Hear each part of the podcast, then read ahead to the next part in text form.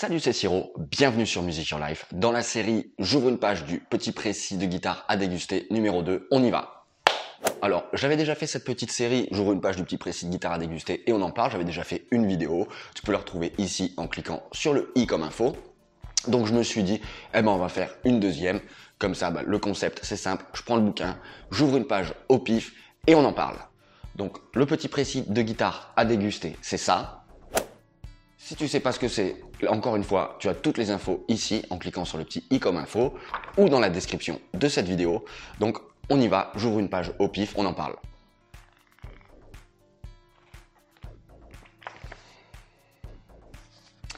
Page 51. Comprendre et interpréter le rythme d'un morceau. Que signifie 4-4, 3-4, 5-4, 7-8 ou encore 19-16 donc ça c'est très important, c'est ce que l'on trouve en début de portée systématiquement et ça va nous indiquer en fait la métrique hein, du morceau à respecter. Il faut savoir que ça peut changer hein, dans, dans, le morceau, on n'est pas tenu de respecter toujours la même signature rythmique, ça c'est à la guise du compositeur. Écoute par exemple euh, euh, Frank Zappa ou des groupes comme Dream Theater, tu vas voir il y a très très très souvent des changements de signature rythmique et même parfois dans des morceaux euh, plus populaires, plus accessibles, il y a eu des, des signatures rythmiques. Alors en dehors du 4-4 hein, qui est ce que l'on sent le plus naturellement, le 4 temps ou bien le 6-8, le 3 temps, tout ça voilà, ça reste des choses quand même assez qu'on entend très souvent, mais il y a des morceaux très connus hein, qui sont qui sont parfois dans des signatures rythmiques qui ne sont pas euh, paires ou 4-4, hein, le plus répandu, comme par exemple Money de Pink Floyd. Money de Pink Floyd, c'est un 7-4, ou bien on peut aussi le penser comme une mesure de 3 temps et une mesure de 4 temps, et à chaque fois on alterne, donc ça nous fait bien une grande mesure de 7 temps. Take 5 de Dave Brubeck est en 5 temps. Ou bien t'as l'album aussi euh, Illusion hein, d'Ibrahim Malouf, qui est un album que j'adore avec, et cet album il a énormément de 7-8. Donc voilà, Bref, t'en retrouves quand même dans des tas, hein, des tas de tas de groupes que tu écoutes certainement et des tas de musiques. Alors comment comprendre justement les signatures rythmiques, hein, le numérateur et le dénominateur? Lorsque tu trouves 4-4, on va prendre l'exemple de 4-4, hein, c'est le plus facile, lorsque tu trouves 4-4, 4 en numérateur va t'indiquer le nombre de fois que tu vas avoir la valeur du dénominateur. Si tu as 4-4, 5-4, 6-4, 7-4, à chaque fois, ça veut dire que tu vas avoir 4 fois, 5 fois, 6 fois ou 7 fois la valeur que t'indique le dénominateur. Alors, le dénominateur, c'est toujours une fraction hein, de la ronde, qui est notre euh, valeur la plus grande en musique, puisqu'elle dure 4 temps. Lorsqu'on est à 4-4, le petit 4 en dénominateur nous indique que l'on joue en noir. Donc 4, 4 signifie 4 noir. 5, 4, 5 noir. 6, 4, 6 noir. 7, 4, 7 noir. 7 temps, 6 temps, 5 temps, 4 temps. Ok? Alors, ça ne veut pas dire que dans cette mesure, tu es tenu de jouer que euh, bah, 5 noirs, 4 noirs, 7 noirs, hein, comme on te l'indique, mais que euh, tu peux avoir une multitude de combinaisons avec les euh, valeurs des figures de notes et des figures de silence, mais le, la somme de tout ça sera égale, par exemple, à 7 temps si tu avais en début de mesure euh, un chiffrage qui, est, enfin, qui était 7-4, par exemple. 7-4, c'est différent d'un 7-8, hein, je viens de te le dire. 7-4, ça veut dire que l'on va compter 7 noirs par mesure. Lorsque l'on passe à 8, en fait, hein, en dénominateur, là, ça veut dire des croches. Donc 7-8, ça voudrait dire en fait qu'on a 7 croches dans le morceau. On n'a pas le droit d'avoir des virgules, hein, même si ça se comprend, c'est-à-dire 7, 8, ce serait égal à 3,5, 4, 3 noirs et demi, ou 3 noirs et une croche par mesure pour se familiariser avec les mesures euh, impaires, asymétriques, ces choses-là, c'est assez facile de voir par rapport au 4-4 en fait euh, les, les, chiffrages qui sont proches comme 3-4 ou bien comme 5-4, ok? Alors je vais t'illustrer ça avec quelques exemples, on y va.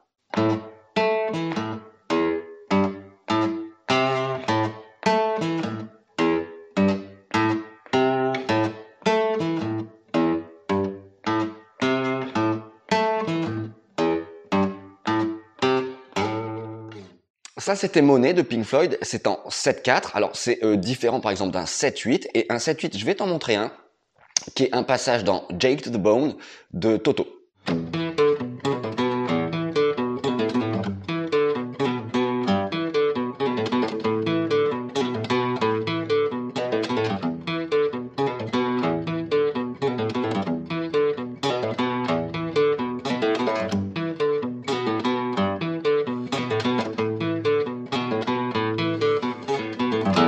Alors tu le vois, dans le 7-4, en fait, on sent qu'il se passe quelque chose, que qu'on déborde un petit peu de la mesure, mais voilà, on reste quand même dans les temps puisqu'on peut le battre à la noire. L'idée c'est toujours ça, voilà, c'est d'essayer de battre les morceaux à la noire, et quand on voit que ça rentre pas, on va doubler le tempo, commencer à les battre à la croche, voir si ça rentre, c'est-à-dire si le groove rentre hein, dans les croches, et si c'est toujours pas le cas, bah, on accélère, etc. Et on va finir comme ça par trouver. Regarde, si je te compte euh, Jake to the Bone,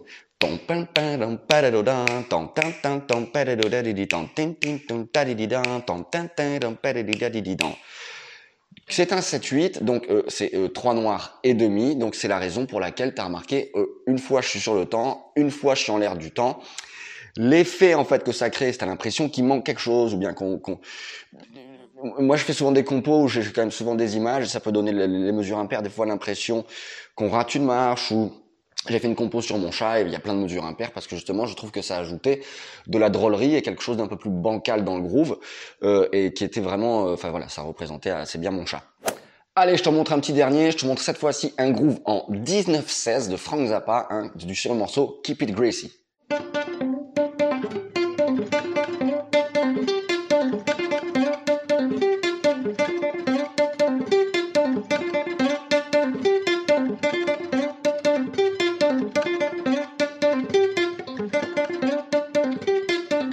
Ça, faut le penser comme ça. Hein. Le premier temps, il est à chaque fois sur l'index, ici sur le Ré.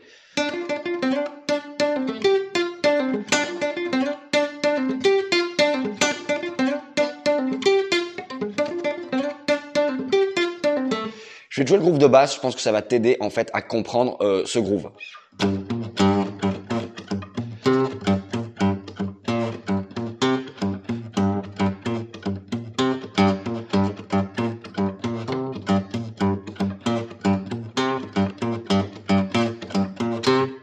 Fait, ce groove en 19-16, il est pensé comme ça. Bien souvent, on a des découpes. On voit qu'on a 7-16, 5-16, 7-16. C'est-à-dire 1, 2, 3, 4, 5, 6, 7, 1, 2, 3, 4, 5, 1, 2, 3, 4, 5, 6, 7, 1, 2, 3, 4, 5, 6, 7, 1, 2, 3, 4, 5, 1, 2, 3, 4, 5, 6, 7, 1, 2, 3, 4, 5, 6, 7, 1, 2, 3, 4, 5, 1, 2, 3, 4, 5, 6, 7. Et là, on voit bien que ce serait compliqué de le, de le battre à la noire. Hein, c'est ce que je vais faire. Tiens, regarde.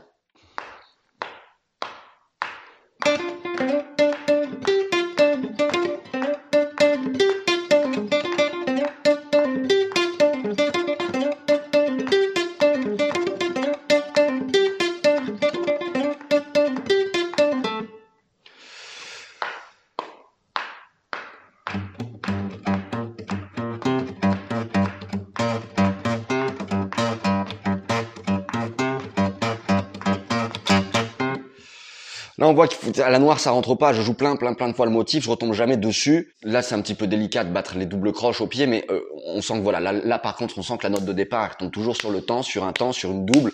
Donc, c'est ça. Ça veut dire que le dénominateur sera en fait des doubles croches. Voilà. Donc, en plus, ce qui est bien, c'est que par rapport à cette page 51 hein, où je t'explique justement euh, comprendre et interpréter le rythme d'un morceau, ce qui est bien, c'est qu'en plus j'y étais passé assez rapidement et je crois qu'il n'y a pas de, de, vidéo, donc bah là voilà, du coup, hein, j'espère que ça pourra aider un peu. Donc voilà comment ça se passe avec les mesures impaires, les mesures asymétriques et cette page 51 du petit précis de guitare à déguster. Faut savoir que voilà, ça c'est sympa à intégrer dans tes morceaux, dans ta composition. Ça évite un petit peu la monotonie ou bien ça peut créer des effets comme ça, comme je te disais tout à l'heure. Euh, ça peut ajouter un peu de drôlerie, quelque chose de plutôt cartoonesque. Moi c'est souvent comme ça que j'utilise, j'aime bien ça. Et surtout ça ajoute un peu de fraîcheur aux morceaux plutôt que de les jouer toujours à, quatre temps ou dans les signatures rythmiques les plus, euh, les plus conventionnelles, on va dire. Voilà, quant à moi, je te dis à très très vite sur Music Your Life. Ciao